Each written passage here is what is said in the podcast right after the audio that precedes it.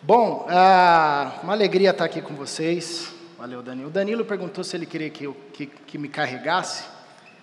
Pensei, mas não seria uma boa ideia, né?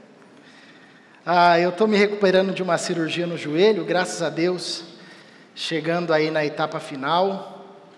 Para quem não sabe, no final do ano, contrariando o vaticínio da minha esposa, eu fui jogar bola. E o que aconteceu? Aconteceu o que ela falou. Sempre que você vai, você machuca. Então você imagina que depois da cirurgia eu estou ouvindo isso assim a todo instante. Minha esposa é super paciente, super tranquila. Ela nunca repete essa coisa assim. Mas eu estou recuperando e se Deus quiser eu estou de volta aos gramados em outubro. Os gramados de casa, do quintal, né? Só, que é o que vai dar para mim. Ah, mas é uma alegria poder estar aqui, partilhar palavra de Deus com vocês, participar dessa celebração também. Nós seguimos conversando com a nossa série do que nós falamos quando falamos de. Já conversamos sobre prosperidade. O Israel trouxe aqui uma introdução assim incrível é, dessas mensagens para a gente ouvir, reouvir, ouvir novamente, enfim. O André semana passada falou também brilhantemente sobre oração, relembrando-nos a perspectiva bíblica da oração, ensinando a gente, sobretudo, de forma bem prática, como nós, discípulos de Jesus, é, somos chamados a viver essa realidade da oração. E hoje eu quero conversar aqui sobre esse tema, entregar nas mãos de Deus, do que nós falamos quando falamos de entregar nas mãos de Deus. Essa é uma frase muito comum no meio religioso, não necessariamente apenas no meio evangélico, e também fora do meio religioso. Você encontra gente que nem acredita em Deus e que fala para você: não, entrega nas mãos de Deus, que vai dar tudo certo, né? Ah, e ela é uma frase interessante, porque é um conceito bíblico, sem dúvida, entregar nas mãos de Deus. Muitas das músicas que nós cantamos aqui nos encoraja constantemente a isso. Mas, como das muitas frases e falas que nós falamos ao longo da vida e ao longo do contexto religioso, às vezes vai perdendo sentido e ganhando até um sentido diferente, né? Eu lembro de uma história antiga de um, um cara, né? Na verdade é uma história fictícia de um cara que estava ah, se afogando e ele orou falando: Senhor, eu entrego a minha vida nas minhas mãos, venha me salvar. E aí, de repente, apareceu um helicóptero, jogou a corda para ele, falou: Vem. Ele disse: Não, Deus vai me salvar. Eu não preciso, Deus vai, vai. Eu entreguei nas mãos de Deus. E o helicóptero foi embora. Apareceu um navio, jogou a boia e falou: Sobe na boia. Ele falou: Não, eu entreguei nas mãos de Deus, Deus vai me salvar. E o navio foi embora, até que apareceu lá um tronco de madeira ah, para ele subir e tentar se virar. E ele falou: Não, Deus vai me salvar. E no fim ele morreu.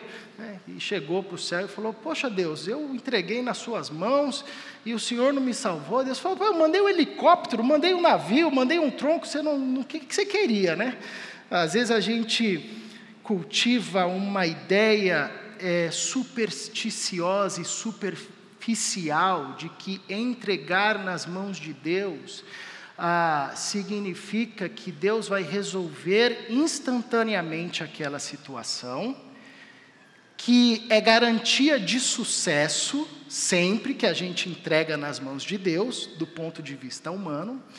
Ah, e que não isso isenta a gente de qualquer participação ou responsabilidade.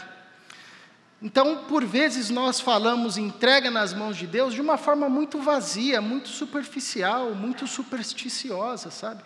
Vou entregar nas mãos de Deus aqui amanhã vai dar tudo certo. Às vezes acontece isso, Deus nos surpreende. Mas quando a gente olha para as Escrituras, a gente tem um outro entendimento, um outro chamado para trabalhar essa temática de entregar nas mãos de Deus. Né?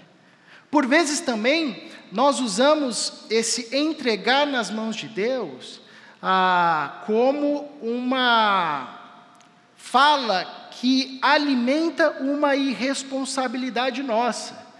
Tipo o cara que já estourou no, no sexto dia do mês o orçamento, não tem mais dinheiro para nada, Mas lá ele passa o cartão de crédito e quando ele está passando o cartão de crédito, ele diz: Deus vai agir.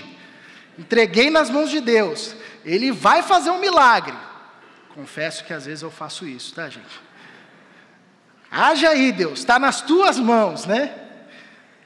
Ah, entregando toda uma, uma, uma fala que alimenta uma irresponsabilidade por exemplo, no trato das finanças, né? Ah, isso às vezes tem reflexo ainda muito mais sério, mais profundo, quando, por exemplo, ah, isso acontece muito no meio evangélico, infelizmente.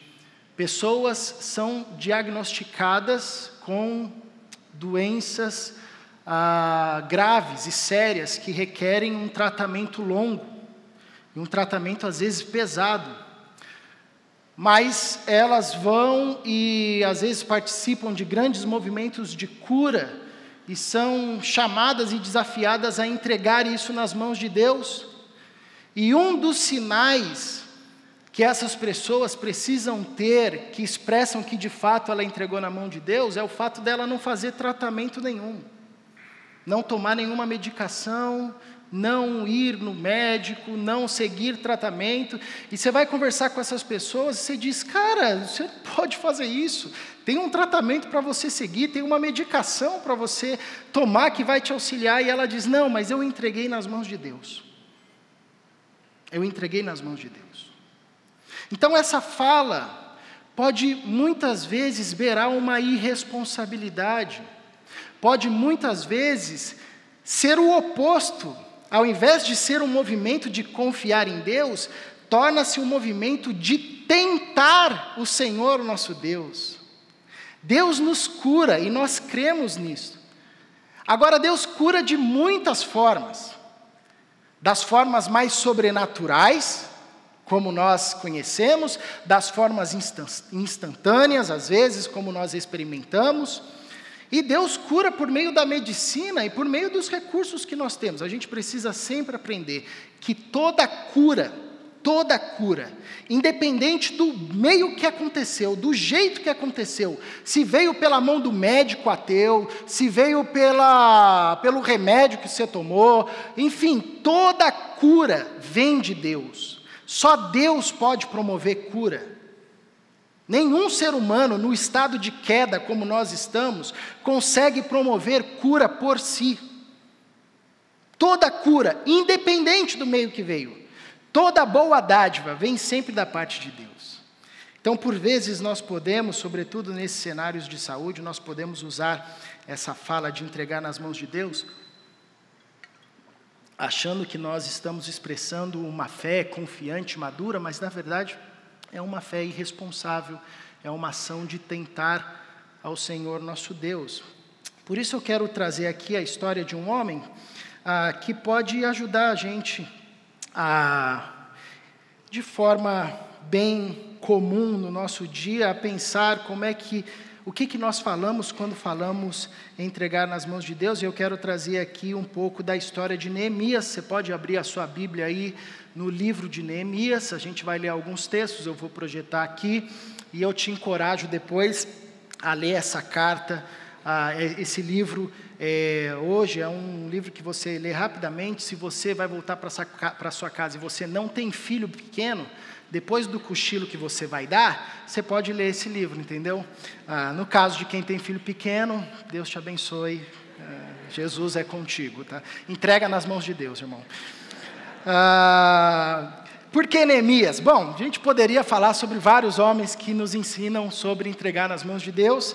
Ah, eu peguei o gancho aí do Ministério de Homens que tem estudado o livro de Neemias. Se o seu marido vem toda última quinta-feira do mês, você pode perguntar qualquer coisa sobre Neemias, que ele vai saber responder. Se ele não souber, é porque ele está mentindo para você, ele está parando no dedo de moça aqui e não vem ah, aqui com a gente. Mas uma coisa legal de Neemias, né, o nome Neemias significa Javé conforta. Deus conforta, Deus é o meu conforto. Ah, e Neemias, ele é diferente de outros personagens bíblicos, ele é um homem que tem uma atuação é, muito impactante na sua época e no seu contexto, tanto é que tem um livro que leva o seu nome, onde ele conta ah, uma parte importante da história de Israel. Mas ele é um homem levantado por Deus de uma forma muito peculiar. Ele não é um profeta, ele não é um patriarca, ele não é um rei, ele não é um, um, tipo de um sacerdote, ele vai exercer um ministério aqui de governador de Jerusalém, ah, mas você não encontra em Neemias é, Deus falando com ele assim, Neemias, Neemias, não. Você não vê Neemias vendo uma sarça pegando fogo, ah, enfim, um anjo aparece para Neemias e fala com ele, nada disso acontece. Neemias é um profissional, Assim como qualquer um de nós aqui, no exercício do seu trabalho, vendo um desafio que, que fazia o seu povo padecer e se colocando à disposição de Deus para resolver ou ser instrumento de Deus para abençoar o seu povo.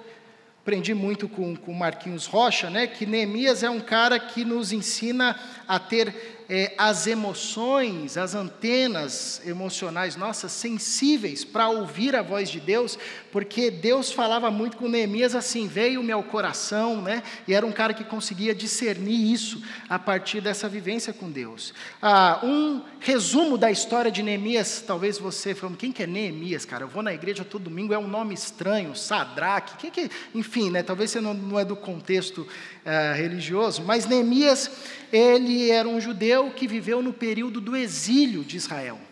O reino de Israel, lá pelas tantas, se divide: reino do norte e reino do sul. O reino do norte logo é conquistado pela Síria e é, é dizimado. O reino do sul resiste ainda, a, e, e Judá, ali que era a capital de Israel, Jerusalém, enfim, consegue resistir um pouco mais, até que vêm os babilônicos e tomam Judá destroem os muros de Jerusalém, destroem tem, o templo e leva parte do povo, sobretudo a parte mais nobre, para a Babilônia como escravo. E aí lá você tem, por exemplo, Daniel, né, o livro de Daniel, que se passa nesse contexto, Jeremias, enfim, outros textos bíblicos. Ah, passado décadas desse exílio, a Babilônia ela é conquistada pela, pelo Império Persa. E o Império Persa muda a política.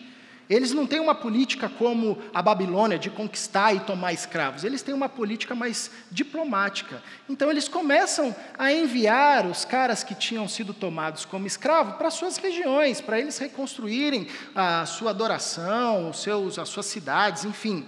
Ah, e Neemias está nesse contexto, já pós-exílio, quando o povo, parte do povo de Israel, começa a voltar para ajudar ah, começa a reconstruir o templo. Nós temos o livro de Esdras, que é contemporâneo ali de Neemias, que constrói o templo.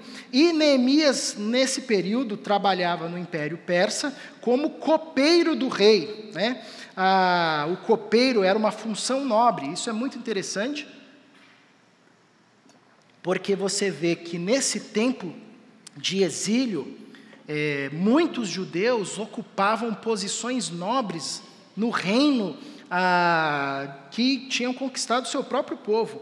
Neemias tinha uma função nobre, o copeiro era ali uma das funções mais nobres ah, que se podia se desenvolver, ele era uma espécie de conselheiro, assessor do rei, provava o vinho que o rei ia tomar, se tivesse envenenado ele morria primeiro e o rei não tomava. Né? Ah, então, uma profissão de risco, mas uma profissão muito respeitada. Acontece que o primeiro capítulo de Neemias, logo no começo, na sua introdução, diz que Neemias recebe ah, alguns irmãos eh, e esses partilham uma notícia muito triste. Neemias pergunta: como é que está o nosso povo lá em Judá, em Jerusalém? E o seu irmão diz: olha, a situação está difícil. Os muros da cidade estão derrubados, foram queimados a gente não consegue reconstruir os muros, o povo está desolado, sem esperança, tem muito pobre, ah, há um espírito de opressão ali muito forte entre nós. Quando Neemias recebe essa notícia, no verso 4, nós lemos o seguinte: Quando ouvi essas coisas, sentei-me e chorei, passei dias lamentando-me, jejuando e orando ao Deus dos céus. Essa é a reação de Neemias quando ele ah, recebe, ele recebe essa notícia sobre a situação de Jerusalém e a população. Uma notícia que corta o seu coração, e Neemias, ele senta do jeito que ele recebe a notícia, chora, pranteia e passa dias lamentando, jejuando e orando ao Deus dos céus. A partir do verso 4, e depois você pode ler essa oração com muita calma, essa oração que Neemias faz é uma oração muito ah, madura, porque Neemias reconhece que a situação que o seu povo passava não tinha a ver com uma questão de sorte ou azar, mas tinha a ver com o descuido do povo, com o fato do povo não, é, não respeitar as leis de Deus, com o fato do povo não temer a Deus, com o fato do povo viver uma vida de constante desobediência a Deus. Neemias, na sua oração, ele relembra da fidelidade de Deus, ele relembra da integridade de Deus, ele relembra do pacto que Deus tinha feito com o seu povo e, inclusive, pede perdão pelo seu povo, dizendo: Senhor, perdoa-nos.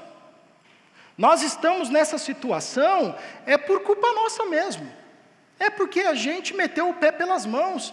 A gente achou que daria conta de viver uma vida a partir do nosso coração e nós nos perdemos, nos desviamos da nossa lei e toda vez que nós nos desviamos do Senhor, o que nós colhemos são caminhos de morte. Não tem como mudar isso. Toda vez que nós vivemos uma vida segundo a inclinação dos nossos desejos, o resultado vai ser sempre ruína, vai ser sempre morte.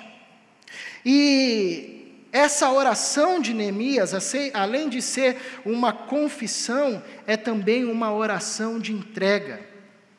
Ele coloca nas mãos de Deus toda essa situação, pedindo para que Deus intervenha. Então, olha que interessante, Neemias nos ensina aqui um primeiro aspecto sobre entregar nas mãos de Deus, que passa pelo movimento da oração. Os discípulos de Jesus, como nós aprendemos com André, vivem a partir da oração. E a oração é o caminho pelo qual nós entregamos nas mãos de Deus. Mas não é uma entrega do tipo, ah, igual a criança que, que fez, quebrou um brinquedo, aí entrega na tua mão e fala: entreguei, resolve aí, leva lá. Não. É uma entrega madura, responsável, que reconhece a nossa participação, que reconhece os nossos pecados, que reconhece a nossa falha, que reconhece que a situação que se levanta e que carece da intervenção divina é fruto da dureza do nosso coração. Neemias nos, nos ah, ensina também que essa entrega é uma entrega que traz espera.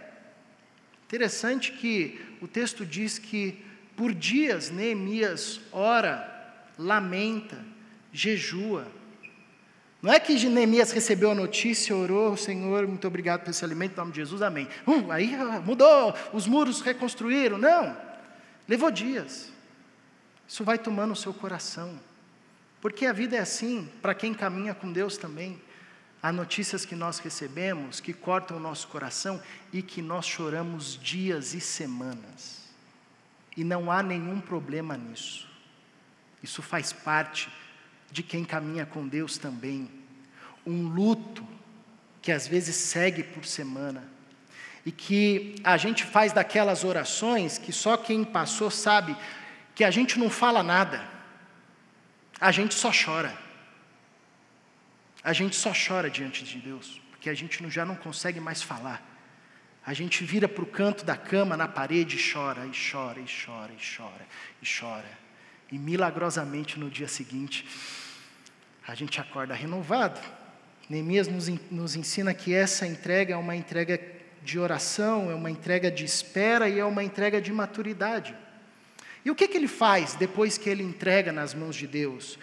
No capítulo 2, diz o seguinte: no mês de Nissan, do vigésimo ano do rei Artaxerxes, na hora de servir-lhe o vinho, levei-o ao rei. Nunca antes eu tinha estado triste na presença dele. Capítulo 1, ele recebe a notícia sobre como está a sua cidade natal, os seus irmãos estado de miséria. Isso corta o seu coração, ele coloca em oração diante de Deus, passa semanas ah, em oração, em luto, jejuando, colocando diante de Deus. E o que, que ele faz depois? Ele vai trabalhar. Vida segue. Ele não diz, eu vou abandonar o meu trabalho agora, ó céus, ó vida, não. Ele bota lá o seu avental e vai trabalhar, fazer o que ele fazia. Porque quem entrega nas mãos de Deus de forma madura continua caminhando. Eu gosto muito do salmo que diz: Esperei com paciência no Senhor. E a expressão do texto hebraico, ele repete o esperei por duas vezes, é como se ele dissesse: Esperei esperando no Senhor. O que indica que quem espera no Senhor tem uma espera ativa. Ele coloca nas mãos de Deus, mas continua a fazer o que foi colocado para ele fazer. Ele é movido por uma esperança viva que não deixa com que ele entregue os pontos. E é interessante que o texto do capítulo 2 começa dizendo no mês de Nissan. O calendário daquela época era diferente, seria muito mais fácil se fosse janeiro, fevereiro, março, abril, né? mas eles usavam esses nomes aqui estranhos. Mas no capítulo 1, é, Neemias recebe a notícia em dezembro. No capítulo 2, nós estamos em abril, mais ou menos.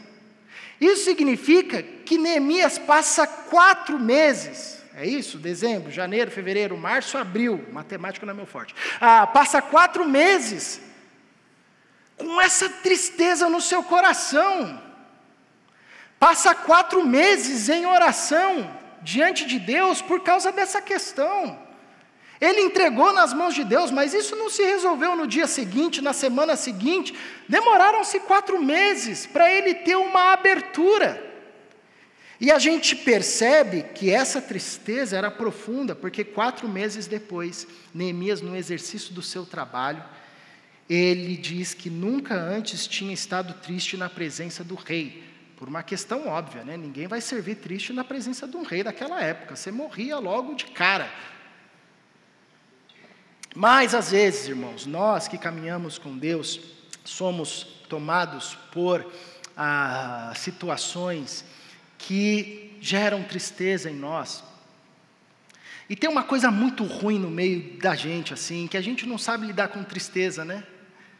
A gente quer logo dizer, não, sorri.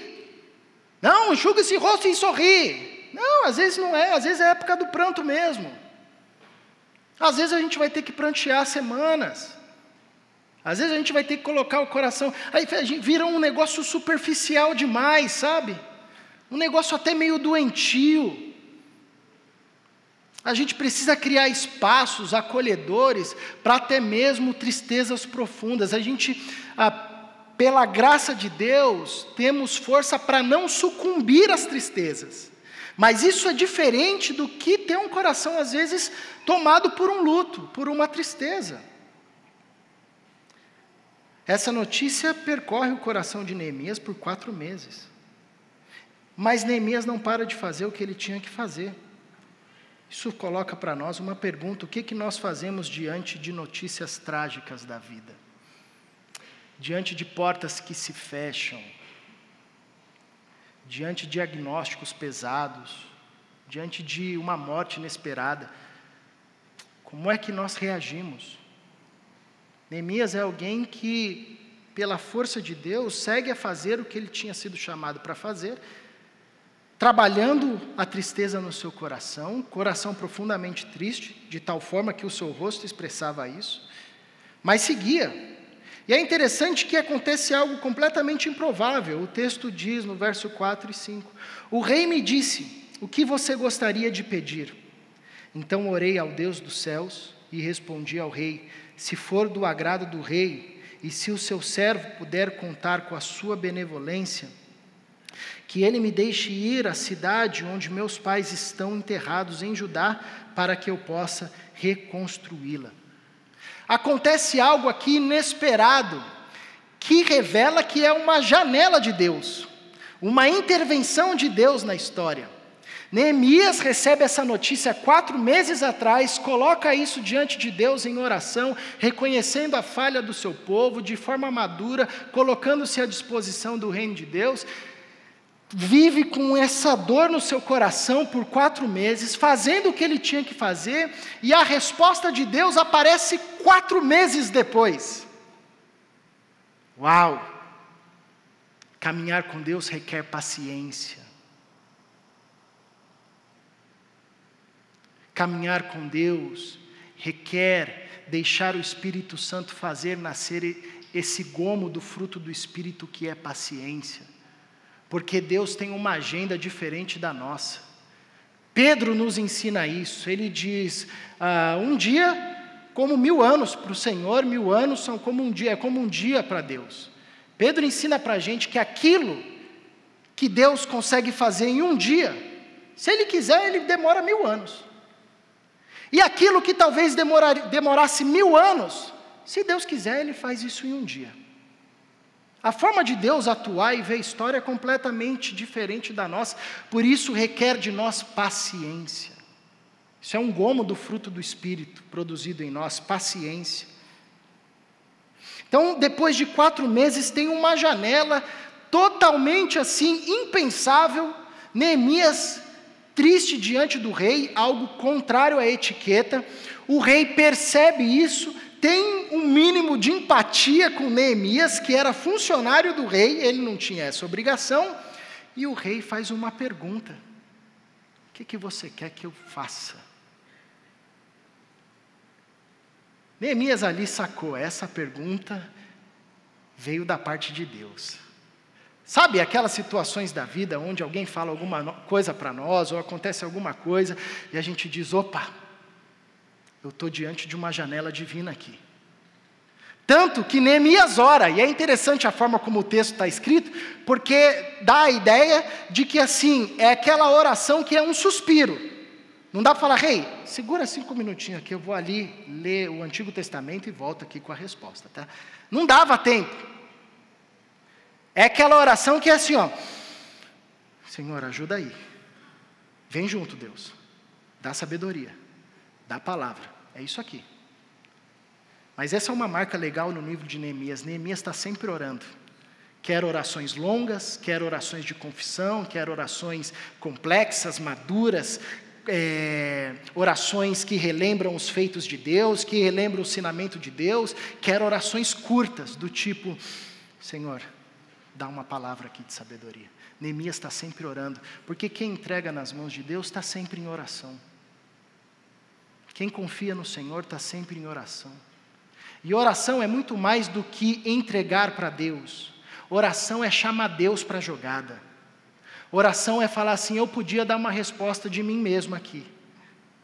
Mas Deus, eu não quero. Entra aqui agora e traz uma resposta do alto. Toda vez que nós nos reunimos para orar, infelizmente isso vai se tornando uma coisa de protocolo, mas não deveria ser. Mas toda vez que nós nos reunimos para orar, uma das coisas que nós estamos reafirmando é: Senhor, venha aqui. Senhor, é o Senhor. Estamos invocando o teu nome. Por isso que a gente sempre termina a oração como? Em nome de Jesus. Relembrando que nós estamos chamando Deus para a história, para a nossa história, para a nossa vida, para a nossa família. Isso é um dos significados da oração. Chamar Deus para a jogada. E Neemias faz isso e coloca a resposta sábia diante do, do, rei, uma resposta que tinha que ser na medida, ele não podia pedir demais, nem podia pedir de menos. Se ele pedisse demais, o rei acharia que era abuso. Se ele pedisse de menos, ele não teria ah, o, que for, o que era necessário para que ele trabalhasse e concluísse a obra. E você sabe que essas oportunidades, no contexto desse, é única, é uma loteria. Ele não ia ter outra chance, amigo. Então é aqui agora eu tenho que trazer uma resposta acertada ele traz uma resposta na medida, porque ele é um cara que fala: Senhor, ajuda aqui, está nas tuas mãos. Traz uma resposta de sabedoria. Aqui nós aprendemos com Neemias que entregar nas mãos de Deus traz para nós a possibilidade de experimentarmos resposta da parte de Deus. E que essa resposta vem, pode demorar, pode ser rápida. Deus faz isso. Tem muitos textos que ensinam isso para a gente. Mas, por vezes, ela demora e requer de nós uma espera ativa. Por quatro meses, Neemias coloca isso diante de Deus. Tem outros personagens bíblicos que esperaram muito mais anos. E essa esperativa é regada com oração. Uma oração que reconhece a necessidade de chamar Deus para participar. E é uma oração de entrega a Deus que nos convida a participarmos da ação, que requer de nós também uma ação que nos coloca como parceiros de Deus na história. É Neemias que responde ao rei. Ele não diz, rei, feche os seus olhos aí que Deus vai falar com você agora. Fala, Deus, pelo amor de Deus, não me envergonha aqui não. Ele dá uma resposta sábia. Então, entregar nas mãos de Deus não é um ato irresponsável, imaturo, quando a gente faz tudo errado e fala, Senhor, agora é contigo, eu não quero nem saber. Não. Mas mesmo quando a gente mete o pé pelas mãos, e devemos entregar esses momentos nas mãos de Deus, essas situações na mão de Deus, isso não exime a gente de uma ação madura, de sermos cooperadores com Deus naquilo que Ele está fazendo em nós e a partir de nós. O texto continua dizendo: depois que o rei atendeu ao pedido de Neemias, concedeu a ele autorização para ele passar por todos os pedágios que ele ia atravessar, concedeu a Neemias o material necessário que ele precisaria para construir os muros, madeira, tijolo, mão de obra, seja o que fosse, ele ia conseguir os recursos necessários. E Neemias então parte para Jerusalém, aproximadamente 1.500 quilômetros de distância. Hoje a gente faz isso em menos de um dia com carro, mas naquele tempo era um trajeto complexo, difícil. E quando ele chega lá, o texto diz que ele começa a percorrer a cidade, ele vê o muro caído, a cidade destruída, o povo abatido, completamente vulnerável, as nações vizinhas se apropriando desse momento de fraqueza de Jerusalém, de Judá. E ele reúne alguns nobres da cidade, os líderes da cidade, e diz assim no verso 17 e 18: Venham, vamos reconstruir os muros de Jerusalém para que não fiquemos mais nessa situação humilhante. Também lhes contei como Deus tinha sido bondoso comigo e o que o rei tinha me dito. Eles responderam: Sim, vamos começar a reconstrução e se encheram de coragem para a realização desse bom projeto. Neemias tinha uma consciência clara que tudo o que estava acontecendo ali, se encaminhando do jeito que estava, era fruto e resposta da ação de Deus. Porque quem entrega nas mãos de Deus de forma madura, consegue perceber ao longo dos desdobramentos da resposta de Deus, a movimentação que Deus está fazendo. Neemias tem isso claro. Deus está com a gente. Ele conta como Deus favoreceu ele diante do rei. Que tudo aquilo que estava acontecendo não era um movimento dele, não tinha a ver com a, a, eloquência ou a posição que ele tinha na Pérsia, tinha a ver com o movimento de Deus. Ele tinha clareza disso, Deus estava respondendo a esse movimento. E fruto desse movimento eram os recursos que estavam sendo levantados, Fruto desse movimento eram as pessoas que estavam se achegando. Fruto desse movimento era o espírito de coragem que tomava conta daquele povo. Talvez você diga, poxa, Caleb, mas coragem para construir o muro, por quê? Né? Naquele contexto era algo desafiador. Reconstruir os muros de Jerusalém significava para os povos vizinhos que mais uma nação rival estava se reerguendo. Quando você vai ler o livro de Neemias, ele recebe, a gente vai falar sobre isso, ele recebe opressão, oposição para que isso não aconteça. O povo precisava de coragem, ia mexer com muita gente ali que gostava dessa situação de vulnerabilidade. Mas é interessante que nós ah, quando entregamos nas mãos de Deus, esperamos a resposta do Senhor e vemos essa resposta é, se concretizando na nossa vida, nós vamos percebendo os sinais da confirmação dessa ação de Deus na nossa vida. Aqui Neemias percebe esses sinais por meio da benevolência do, do, rei, dos recursos que foram enviados, do povo que foi se achegando, da coragem que foi tomando conta do coração do povo. E na nossa vida não é diferente, a comunidade cristã exerce um papel muito bacana nisso. Porque é na vivência comunitária, num discipulado profundo, que Deus vai confirmando muita coisa para nós ou não. Às vezes a gente coloca questões nas mãos de Deus, isso acontece muito com relacionamentos. E quando alguém vai começar um namoro, aí fala: Não, a gente orou aqui, jejuamos, né? Aquele apaixonado espiritual assim, colocamos na mão de Deus, oramos pra caramba. A gente diz: Legal, então agora vamos ver como é que Deus está respondendo.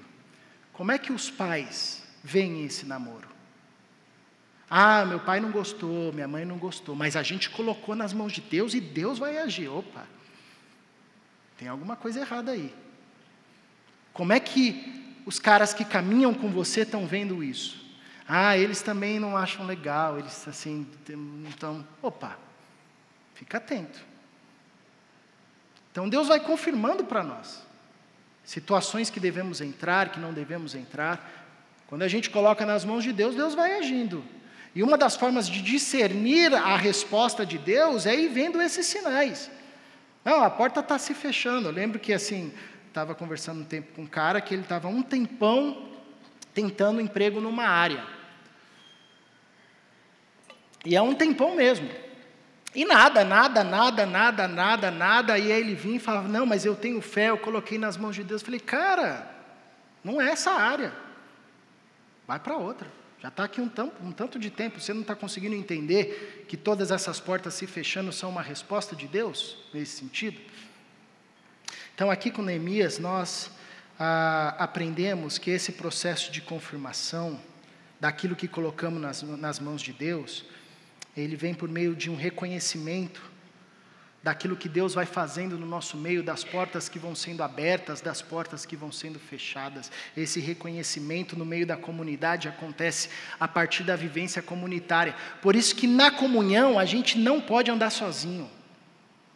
A gente não pode tomar decisões cruciais sozinhos. A Bíblia nos ensina isso que na multidão do conselho, de conselhos há sabedoria. Deus, tudo que faz, faz em conselho, Pai, Filho, Espírito Santo. Façamos o homem à nossa imagem. É conselho, é conjunto. Fé cristã é comunitária. Se a gente não desfruta desse benefício, a gente se lasca, porque a gente perde referencial de sabedoria. Irmão, irmã que chega para a gente e diz: não entra nessa, cara. Você está louco? Não entra nisso. Olha aqui, meu, você está perdendo uma oportunidade, você tem que vir por aqui. A gente se ajunta não é só para se juntar, fazer número assim, isso é legal. Mas há um benefício na comunhão, que é a sabedoria da comunidade, que nos ajuda a reconhecer as respostas de Deus. A não ser que você queira ficar igual o cara lá no mar, né? Não, Deus vai me salvar. O helicóptero passando na sua frente. Neemias reconhece isso pelos recursos, pela benevolência do rei e principalmente por um espírito de coragem. Eu acho muito legal o livro de Neemias, porque assim, Deus, eu vou usar uma expressão aqui que não é convencional, né? Pô, sacanagem, né? Moisés, com um cajado, destruiu o maior império do seu tempo. Josué, com o povo andando e gritando em volta do muro, derrubou o muro, as muralhas de Jericó. Cara, Neemias construiu um muro tijolo por tijolo. Pô, Deus, não é possível. Traz uns anjos aí, meu, para construir esse muro. Não tem nenhum anjo pedreiro, não é possível. Não tem anjo pedreiro no céu. É só espadachim. Cara, Trabalho difícil pra caramba, manual. O texto diz que em determinada situação eles tinham que trabalhar com a pá numa mão e com a espada na outra. Neemias era francês, nem tomava banho, o texto diz. Não tomava banho. Mas mesmo diante dessa adversidade, o povo é tomado por um espírito de coragem, porque quando nós entregamos nas mãos de Deus, passamos a confiar em Deus, não necessariamente a situação muda assim, os muros se reconstroem de forma mágica, a doença é expurgada de forma mágica, o casamento é arrumado de forma mágica, não. Às vezes vai levar tempo, tijolo por tijolo, mas o que, que muda é o nosso coração que se enche de coragem, se enche de esperança, se enche de fé, de convicção, de alegria. E é uma confirmação de Deus para nós, dizendo: Eu estou com você. Eu estou com você. Você não está sozinho, eu estou com você. Firma os joelhos, firme os braços, continue a colocar tijolo por tijolo, porque eu estou com você. A minha graça te basta e o meu poder se aperfeiçoa na sua fraqueza. O texto continua dizendo, no capítulo 4, quando, porém, Sambalate, Tobias, que nome de criança que dá trabalho já, né? Sambalate, para! Não coloca esse nome no teu filho. Quando, porém, Sambalate, Tobias, os árabes, os amonitas e os homens de Astod, Asdote, souberam que os, os reparos nos muros de Jerusalém tinham avançado e que as brechas estavam sendo fechadas, ficaram furiosos. Reerguer os muros era politicamente perigoso. Texto continua dizendo: Todos juntos planejaram atacar Jerusalém e causar confusão. Mas nós fizemos o quê? Oramos. Cara, Neemias está sempre orando está sempre orando, mas nós oramos ao nosso Deus, colocamos nas mãos de Deus, e sabíamos que Deus traria os seus anjos, por isso deitamos e dormimos regaladamente. É isso que diz o texto? Oramos ao nosso Deus e colocamos guardas de dia e de noite para proteger-nos deles. Ô Neemias, talvez alguém assim que se diz muita fé, diria: Você não tem fé, não? Você não entregou nas mãos de Deus? Vai dormir, cara. Que oração é essa desconfiada, a hora de olho aberto assim? Entrega nas mãos de Deus, mas fica lá guardando a cidade? Você não, não sabe que o anjo do Senhor acampa ao redor? Você não lembra que Deus protegeu o povo no deserto com uma nuvem de fogo? É, isso aconteceu. Por que, que Neemias não recorre a essas coisas? Porque essas experiências que acontecem é, e aconteceram com os homens, elas não podem, com os homens de Deus, não podem ser sacralizadas. Como se fosse sempre acontecer assim. Nem os caras que caminhavam com Deus experimentavam isso, tinham essa consciência. Lembra que Davi matou um gigante com uma funda e cinco pedras. Depois disso, ninguém do exército de Israel disse: Ó, oh, eu tive uma ideia, vamos agora só usar funda e pedra para as guerras, tá? Joga a espada fora, joga a lança. Agora a gente só vai guerrear de, de funda e, e Israel era o povo da funda. Não, usavam espadas. Porque Deus age de forma diferente. Tem hora que vem coluna de fogo, tem hora que os anjos estão em volta do monte, tem hora que ele descortina e desbaratina os exércitos inimigos, e tem hora que é isso mesmo, a gente ora e vai montar vigia. Entregar nas mãos de Deus não é garantia de facilidade. Entregar nas mãos de Deus não é garantia que não enfrentaremos oposição. Enfrentar nas mãos de Deus não significa que a gente não vai ter que, encarar as 12 sessões de tratamento. Eu, eu fiz a cirurgia na série errada. A série anterior foi Milagres. Eu tinha que ter feito a cirurgia nessa série, Milagres. que o Israel, com a sua verve pentecostal, ia dar um jeito aqui. Mas não! Entregar nas mãos de Deus não tira a gente a responsabilidade do processo. E aqui é interessante, o resultado vai ser sempre da parte de Deus, no tempo de Deus. Agora, o processo é um chamado que Deus nos chama a participar. A gente vivencia isso a todo instante. O casamento está passando por diversas situações. Coloca na mão de Deus. Mas seja romântico, veja o que, que dá para fazer, busque auxílio na comunidade, caminha junto, caminha segunda, terceira, quarta milha.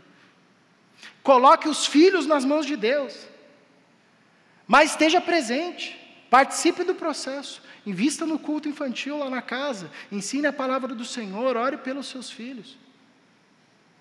Você vai garantir com isso um resultado acertado? Não, o resultado a gente não dá conta. Mas o processo a gente dá conta, e um discípulo maduro caminha em parceria com Deus nesse sentido. A gente aprende aqui com Neemias que o processo, entregar nas mãos de Deus tem também essa parte do processo. E nós enfrentamos oposição, trabalho, tijolo por tijolo. Tijolo por tijolo. Copeiro do rei se transforma num pedreiro enchendo laje, tijolo por tijolinho. Oração e mais um elemento que eu não coloquei aqui, que é paz. Mesmo diante das perseguições, Neemias está em paz. Isso é uma das marcas de quem de fato entrega nas mãos de Deus. Às vezes as coisas saem tudo errado, mas ele permanece em paz.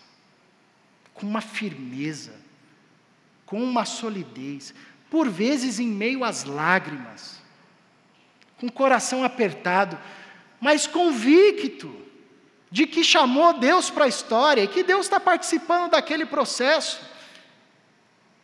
e que a graça de Deus está suportando. A pregação hoje é pentecostal, cinco pontos, tá, irmãos?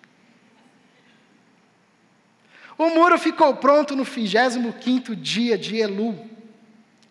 Em 52 dias, quando todos os inimigos souberam disso, todas as nações vizinhas ficaram atemorizadas e com orgulho ferido, pois perceberam que essa obra havia sido executada com a ajuda de nosso Deus.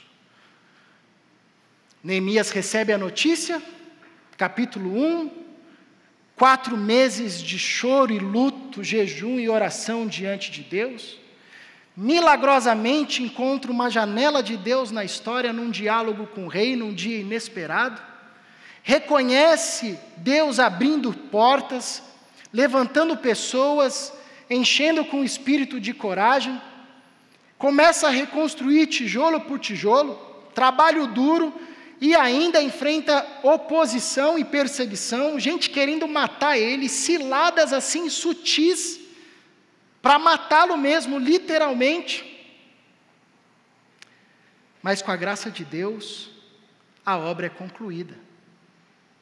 Tempo relativamente curto. Parte do muro já estava construída, mas ele foi construindo e fechando todas as brechas, enfim. Mas eles conseguem reconstruir o muro. E Neemias poderia dizer: Aê, conseguimos! Óbvio que eles celebraram, mas Neemias sabia que essa reconstrução, além da alegria do povo, tinha um projeto maior que era glorificar a Deus. Todas as nações vizinhas ficaram atemorizadas e com orgulho ferido, pois perceberam que essa obra havia sido executada com a ajuda do nosso Deus. Aquele e aquela que entrega as coisas nas mãos de Deus, faz isto não com a finalidade de um benefício pessoal, onde ele ou ela se torna o um fim em si mesmo, mas faz isso com um desejo de que Deus seja glorificado. Aliás, quando você entrega algo nas mãos de Deus, qual que é a sua expectativa ao fim disso? É o seu próprio conforto? É o seu próprio benefício? É passar pela vida com menos sofrimento possível?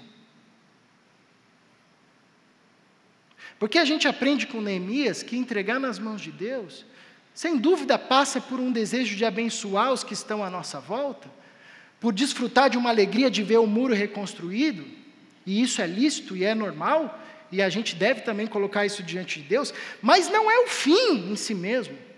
Na vida de quem caminha com Deus, o fim vai ser sempre para que Deus seja louvado. E aí, independente se o fim foi do jeito que eu quis ou não, o fato de Deus ser louvado é o que importa de fato. Era como Paulo vivia o seu ministério. Mesmo em meio às dores e às portas fechadas e os erros, Deus está sendo louvado, glória a Deus. Eu estou preso aqui, mas o Evangelho está sendo anunciado. Deus seja louvado por isso. Não tinha a ver com Neemias, não tinha a ver com Jerusalém, não tinha nem mesmo a ver com os muros. Passava por aí, mas a história de Neemias, de Esdras ou de qualquer outro personagem que caminhou com Deus e entregou tudo o que tinha para fazer nas mãos de Deus, não terminava nele mesmo, ou na missão que ele ia fazer, mas tudo se tratava sobre Deus, e aqui a gente aprende que a conclusão da ação de Deus, da resposta de Deus, quando nós colocamos diante de Deus alguma coisa, nas mãos de Deus, entregamos nas mãos de Deus, a conclusão disso é um resultado, como aqui no Neemias, um resultado favorável, os muros foram reconstruídos, é também um testemunho para quem participou. Fico Neemias pensando depois, imaginando Neemias depois que eles colocaram o último tijolo, e Neemias sentado assim com a mão na pá, pensando. Semanas atrás eu recebi a notícia de que esses muros estavam desconstruídos, derrubados. Isso tomou meu coração de tristeza e eu não fazia a mínima ideia, a mínima ideia, como é que essa situação poderia mudar. Até que o rei fez uma pergunta inesperada. Até que o rei cedeu recursos, inesperadamente. Até que eu cheguei aqui e encontrei gente disposta a trabalhar e ó, e não é que deu certo? Isso é interessante na caminhada com Deus, na hora no, do olho do furacão a gente não enxerga muita coisa, mas depois, lá na frente, quando a gente olha para trás, a gente diz: caramba, olha Deus aqui abrindo essa porta, colocando essa pessoa, fortalecendo aqui. Esse dia eu achei que não teria mais força para caminhar, continuei caminhando mais 12 anos. Isso é um testemunho na vida de quem participa e principalmente para os de fora é louvor a Deus. Uau! Deus reconstruiu esse muro. Com a ajuda de Deus, esse povo fez essa obra, as nações vizinhas reconheceram a bondade de Deus. Então, do que nós falamos quando falamos de entregar nas mãos de Deus. Não estamos falando de uma fraseologia superficial, supersticiosa, irresponsável. Nós estamos falando de uma entrega que tem a ver com oração, com espera, com maturidade. Nós estamos falando de uma entrega que recebe uma resposta de Deus, afirmativa ou às vezes negativa, mas que é possível reconhecer por meio de uma espera participativa, de uma vida de oração, de uma ação e da identificação do que Deus vai respondendo. Uma entrega que passa pela confirmação, a gente vai vendo portas se abrindo, portas se fechando, e vamos entendendo a resposta de Deus. Por vezes Deus vem e diz não, por hora a gente vai discernindo essas respostas de outras formas. Nós estamos falando de uma entrega que requer, requer um processo, que pode ser no dia seguinte. Orei e Deus deu um milagre, orei e Deus curou instantaneamente, orei e Deus resolveu. Orei e o casamento se ajustou assim da noite para o dia, eu nem precisei comprar chocolate. Orei, a coisa se resolveu. Mas pode ser também uma entrega que requer, requer, um processo longo, que inclusive vai ter oposição. A gente vai ter que colocar tijolo por tijolo, com a pá numa mão, espada na outra. A gente vai orar pedindo para Deus guardar a cidade, mas vamos colocar vigia, vamos ficar atento. É uma entrega que, quando se conclui e quando se recebe aquilo no qual colocou nas mãos de Deus, seja um muro reconstruído ou seja um muro que não se reconstruiu, contrariando o nosso desejo, Deus é louvado. Já não importa mais se vai dar certo ou errado do ponto de vista humano, nós colocamos nas mãos de Deus, faz o que o Senhor quiser, para que o seu nome seja louvado por meio da nossa vida. É isso que nós falamos quando falamos de entregar nas mãos de Deus.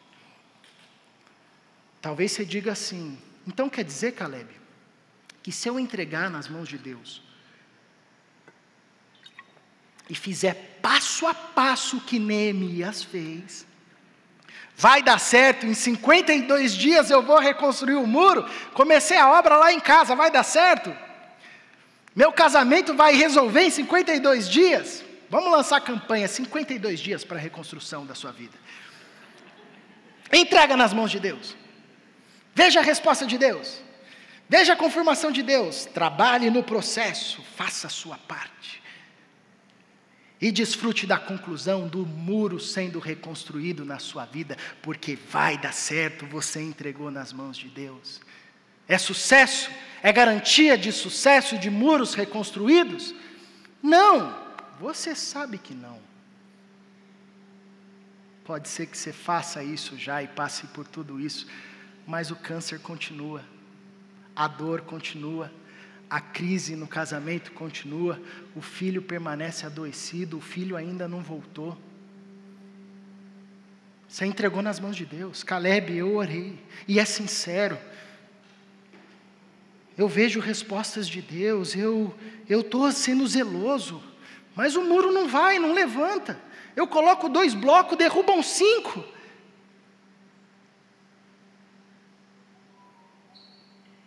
Entregar nas mãos de Deus não tem a ver com garantia de sucesso, mas tem a ver com se tornar parceiro daquilo que Deus está fazendo na, na história, se tornar cooperador daquilo que Deus está fazendo na história, e tem a ver principalmente com a consciência que nós ganhamos, como diz Paulo, que as aflições desse tempo presente não se podem se comparar com a glória que há por vir. Quando nós entregamos a nossa vida nas mãos de Deus, Jesus ensina para a gente que das muitas construções que Ele está forjando e fazendo em nós e através de nós, as mais importantes são aquelas que perpassarão para toda a eternidade. E nisso repousa o nosso coração, mesmo quando nós não percebemos os muros sendo reconstruídos nas questões que nós colocamos diante de Deus. E quem nos ajuda a entender isso, e eu quero ler um último texto e convido você a acompanhar a leitura comigo, é Paulo. Eu trouxe aqui na versão a mensagem, 2 Coríntios, capítulo 5, do verso 1 ao verso 10 Paulo diz assim: Sabemos que quando o nosso corpo se desfizer, como uma tenda desmontada, será substituído por um corpo da ressurreição no céu, feito por Deus, não por mãos humanas, e nunca mais teremos de montar as nossas tendas outra vez. O desejo de mudar às vezes é tanto que choramos de frustração em comparação com o que está por vir a vida aqui se parece como a estada numa cabana caindo aos pedaços. Já estamos cansados disso. O que temos é apenas um vislumbre da verdadeira realidade, o nosso verdadeiro lar, nosso corpo ressuscitado.